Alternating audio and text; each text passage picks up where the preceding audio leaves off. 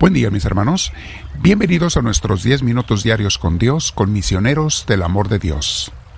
No te olvides que es un tiempo especial entre tú y Dios, donde vamos a meditar, reflexionar, aprender. Se trata de ir caminando con Dios, de estar respirando de Él, de irnos llenando de Él y estar con Él todos los días. Así que te felicito, mi hermana, mi hermano.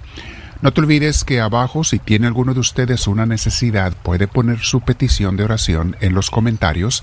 Díganos por qué quiere que oremos. Y todos los misioneros del amor de Dios que están escuchando esta grabación, por favor, recuerden que vamos a orar por esos hermanos que están pidiendo oración.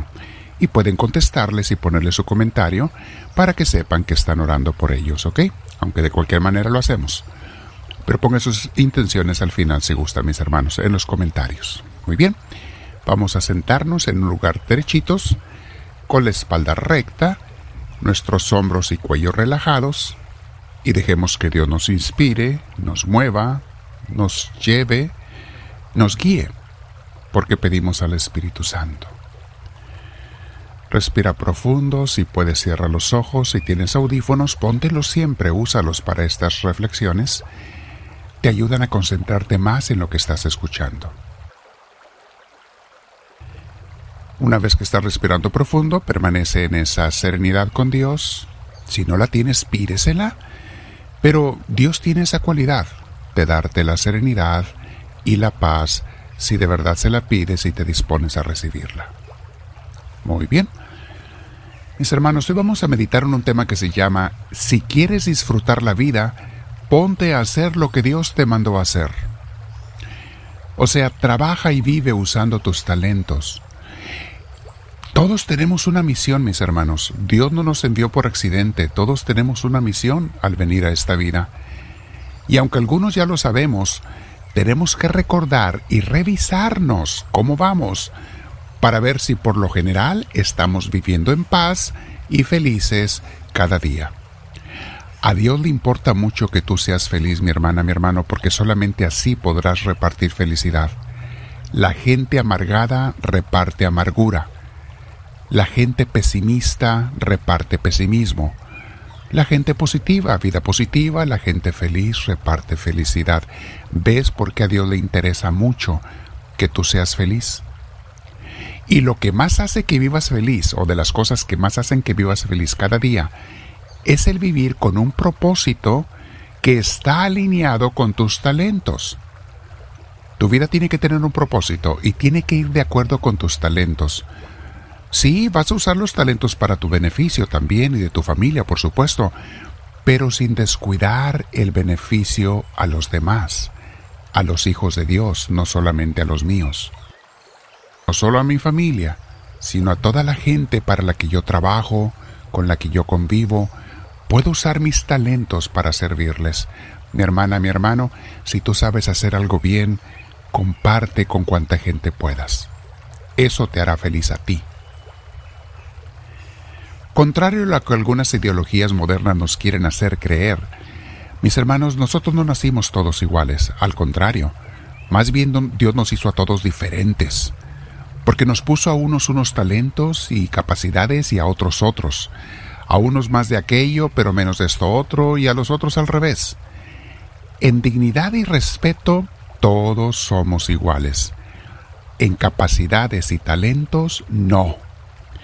Allí todos somos diferentes y eso es lo que le da la belleza, la riqueza y el valor a la especie humana. Las gentes que no solo disfrutan sus trabajos, sino que aparte los llenan de ilusión, sus trabajos son aquellos que trabajan en cosas relacionadas con sus talentos. En cambio, los que trabajan simplemente para ganar dinero, un cheque, o buscan trabajos que les den más dinero, sin importar si sus talentos son utilizados o no, esa gente tienden a vivir infelices, estresados y muchas veces hasta amargados. Es como querer que un pez trabaje y viva en las montañas, o que una jirafa viva en medio de la arena del desierto, o un ave voladora que esté encerrada. Mi hermana, mi hermano los está sacando de aquello para lo que Dios los mandó a vivir y hacer en este mundo. dentro de una buena iglesia, que es muy importante las comunidades de las iglesias, muy importante que tengamos una buena comunidad de iglesia. En una buena iglesia hay variedad de ministerios y servicios, mis hermanos, para que en esa comunidad y familia de Dios cada quien ponga al servicio de los demás los talentos que Dios le dio. En nuestras comunidades en el sur de California de misioneros del amor de Dios, especialmente en Tustin, donde estamos hoy por hoy, tratamos de que la gente y les invitamos pongan al servicio de los demás sus talentos. La persona que simplemente piense en usarlos para sí mismo, no espere ser una persona muy feliz, muy llena de paz y sobre todo muy bendecida de Dios. A veces en ciertos pueblos o sociedades no hay variedad de trabajos y las personas tienen que trabajar en lo que haya. En esos casos debes tratar de disfrutar lo más posible tu trabajo. Como dice el dicho, si no tienes lo que quieres, trata de querer lo que tienes. Y ver si de alguna manera, dentro de ese trabajo, puedes utilizar tus talentos. Ha habido personas que hasta hacen una revolución positiva para mejorar en sus trabajos cuando son apreciados usando sus talentos y hacen mejoras a los trabajos. Otras gentes que tienen jefes no muy abiertos, son despreciados cuando quieren estos utilizar sus talentos. Y en esos casos no te queda otra cosa más que, pues, no usarlos allí o cambiarte de trabajo. Pero si allí no los puedes utilizar, busca una forma de utilizarlos en tus horas y en tus días libres, sirviendo a los demás a la Madre de Teresa de Calcuta, le mandaron a ser en su congregación religiosa una maestra de escuela de niñas ricas en la India. Y lo hizo con gusto por años, pero un día cuando iba de viaje en el tren, vio ahí en la India, vio a una gente indigente y se sintió mal de ella vivir rodeada de niñas ricas sin hacer algo por estas pobres personas de la calle. Sobre todo se dio cuenta de que ella tenía la vocación el talento y el llamado para ir a trabajar con los pobres.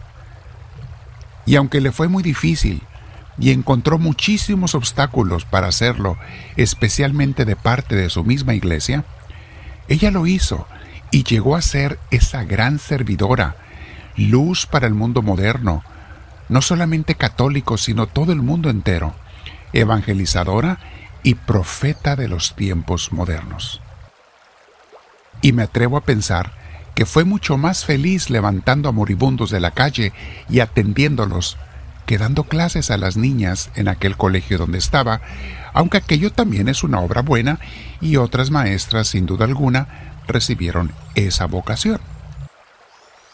Tenemos a otra persona, Saulo de Tarso.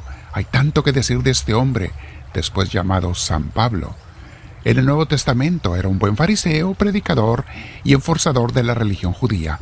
Hasta perseguía a los cristianos, pero en vez de ser un hombre feliz, vivía amargado y agresivo, era un fanático de su religión. Fue hasta que se encontró con Jesús y le dijo que su vocación de Saulo era ir a evangelizar en el nombre de Cristo, que a pesar de allí y a pesar de que perdió por eso su dinero, poder y fama, de allí en adelante fue mucho más feliz que lo que era antes. Y tú, mi hermana, mi hermano, ¿estás haciendo y utilizando los talentos que Dios te dio en servicio de los demás? Vamos a meditar honestamente ante Dios.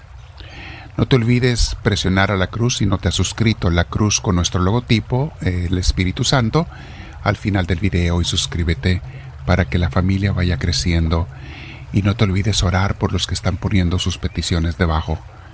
Y ponla si tienes una necesidad para ti, tu familia o seres queridos. Dile a Dios, háblame Señor, que tu siervo te escucha.